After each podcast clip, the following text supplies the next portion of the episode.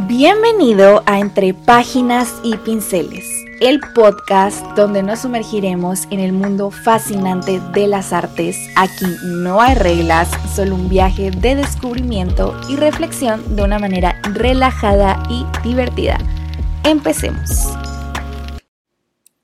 Hello, feliz jueves. Es un gusto para mí que estés aquí una semana más. Espero que la enfermedad no se apodere de mí porque yo siento que mi garganta está siendo invadida de verdad. Así que ojalá que no se escuche raro este podcast porque ya van como tres veces que intento grabar pero siento como que no se oye muy bien.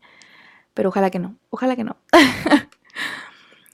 Ando un poco triste porque siento que no he tenido el tiempo para hacer las cosas que realmente me gusta, me gustan como yo quisiera este fin de semana, entre toda la tarea que tenía, compromisos y que aparte me puse un poco malita, entonces el lunes estuve todo el día en mi cama, me paré como hasta las 7 y dije, ya no más, tengo que poner un poco de orden en mi vida antes de dormirme. Así que ni entré a mis clases, ni pinté, ni leí tanto como me hubiera gustado, pero sobre todo me perdí la gala del Met a detalle. Ay, pues como ya viste en el título de este episodio, hoy hablaremos del evento de moda más grande de todos los años, la gala del Met. Este es un evento que se hace todos los años en el mes de mayo, específicamente en el primer lunes del mes, y es todo un acontecimiento para las celebridades, los amantes de la moda y una oportunidad perfecta para los diseñadores de exponerse al mundo. Lo que ha hecho tan famoso este evento es que cada año hay una temática y es sumamente divertido de ver porque la mayoría de los asistentes se toman esto con el compromiso que debe de ser y nos sorprenden a todos con trajes súper extravagantes, llamativos, que muchas veces son verdaderas obras de arte uno de mis años favoritos definitivamente fue el de cuerpos celestes, la moda y la imaginación católica. El look que llevó Gigi Hadid definitivamente quedó grabado en mi memoria. También Blake Lively, el trío que hacían Alexandro Michele con Lana del Rey y Jared Leto. Ay, no, no, no. Este evento se hace se hace para recaudar fondos para el Costume Institute del Museo Metropolitano, que es el departamento de moda del Met y es uno de los más importantes de su clase porque ayuda a preservar y exhibir la ropa y accesorios que han sido importantes para la historia de la moda. El evento consiste en una cena de gala y la exhibición del Costume Institute. A mí me tocó visitar el Met en 2019, un par de semanas después de este evento, y tuve la oportunidad de ver la expo de la temática de camp. Y vendían incluso un libro súper precioso que ahorita me arrepiento de no haber comprado. Y la verdad es que está muy impresionante. Es un poco abrumador ir al Met porque es inmenso y densísimo, pero vale la pena pasarte por ahí si vas. La verdad está, está padrísimo. Entonces, la temática de este año fue la de Karl Lagerfeld, Line of Beauty. Eh, él es el director, bueno, fue, perdón, fue el director de Chanel, Fendi y también tenía su propia marca. Entonces era de esperarse que muchos de los asistentes fueran vestidos sobre todo de Chanel. Karl era alemán, él nació en 1933, imagínense, la verdad es que no parecía que tenía tantos años, guardaba a la perfección su estilo y falleció a los 85 años en 2019 y fue quien le otorgó a Chanel el liderazgo en el mercado.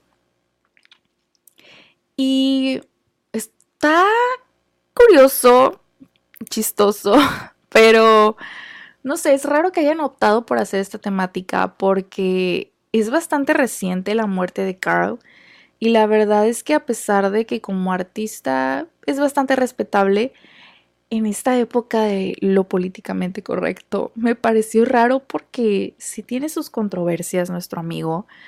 Eh, por ejemplo, en muchas ocasiones se pronunció de una manera un poco inapropiada eh, respecto al peso de sus modelos o de las mujeres en general, incluso llegando a llamar a Adele un poco demasiado gorda. O sea, mm, pero bueno, ¿qué les diré? A veces se separa al arte del artista, así que hablemos de sus aportaciones.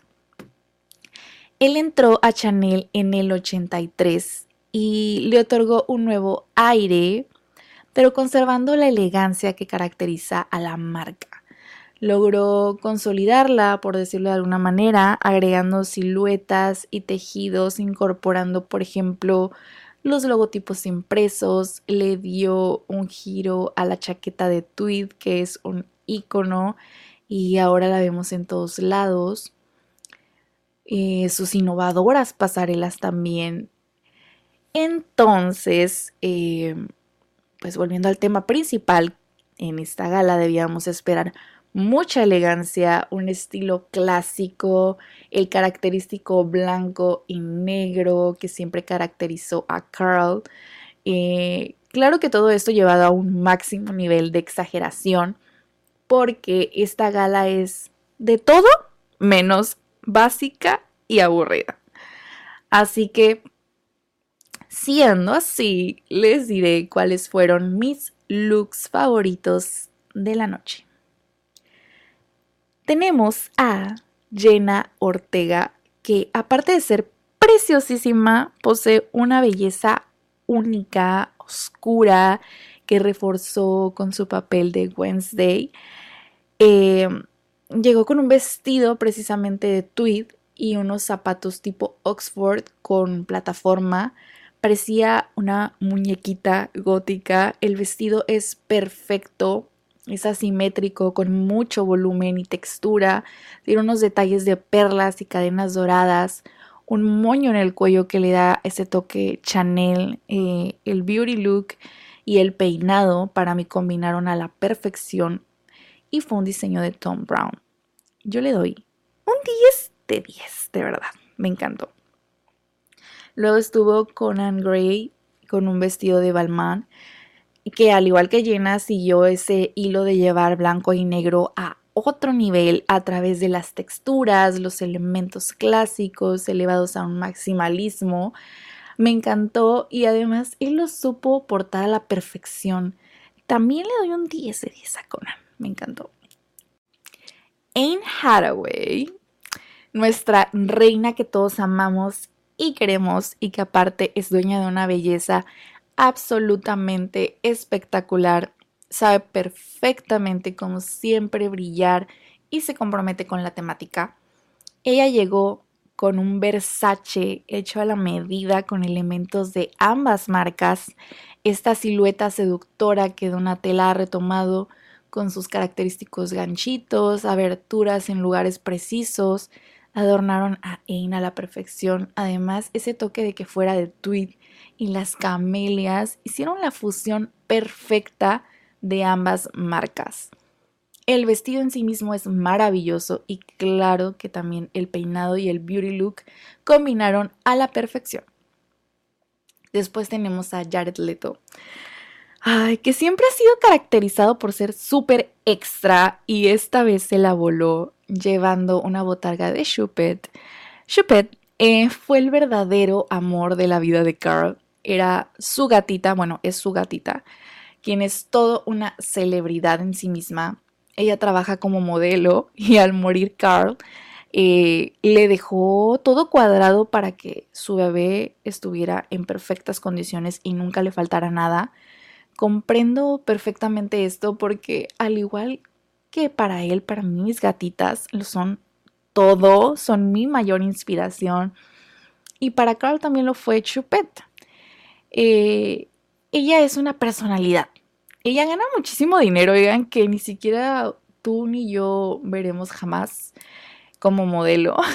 y fue tan significativa para el diseñador que afirmó que ella lo hacía una mejor persona, menos egoísta.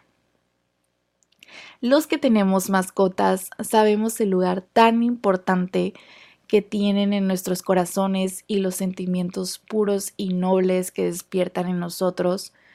Y por ende las referencias a esta icónica gatita no podían faltar y sumado al sentido del humor y la exageración que han caracterizado a Jared en las alfombras del Met, pues no sorprendió a nadie que llegara con este look.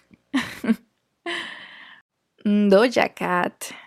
Últimamente Doja está performeando en todas partes y está absolutamente comprometida con la causa. Lo hemos visto en su reciente aparición en un look totalmente rojo de Schiaparelli y al igual que Jared tomó a Chupet como punto de partida.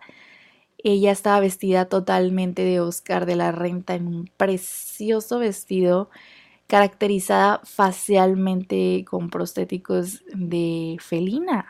Troleó a Emma Chamberlain cuando la entrevistó respondiendo a sus preguntas únicamente con maullidos, o sea, ella estaba en personaje totalmente. Algunas personas se sacaron de onda, pero oigan, es el Met. Y aparte, es parte de esa teatralidad que conlleva esta gala. Y Emma es una hermosa. Estoy segura que agarró mucha diversión de todo este acontecimiento. La verdad, a mí no se me hizo tan, tan raro como alguna gente, ¿no? Por otro lado, tenemos a Penélope Cruz. Ella es magnífica es que, a ver, bien, Penélope a mí se me hace que tiene una belleza hipnotizante. Y verla llegar con un vestido de novia Chanel que le sacaron del archivo, eh, el cual lució a la perfección, fue una verdadera fantasía. Y no era para menos porque fue una de las anfitrionas de la noche junto con mi amiga personal, Dua Lipa, que también llegó con un vestido Chanel del 92 que la hacía lucir como una verdadera princesa. Me gustó mucho el collar de Tiffany que eligió como accesorio. Tenía un tremendo diamante, fue un detalle perfecto. Pero en lo personal me hubiera gustado otro peinado para que, hubiera resaltado muchísimo más. Pero pues es hermosa, ¿verdad? Ella. Y por último, a mi mamá, la poderosa Nicole Kidman, que nos dio una verdadera bofetada a todos luciendo un modelo de Chanel de alta costura del 2004 que lució hace 19 años en un comercial icónico de la fragancia Chanel número 5.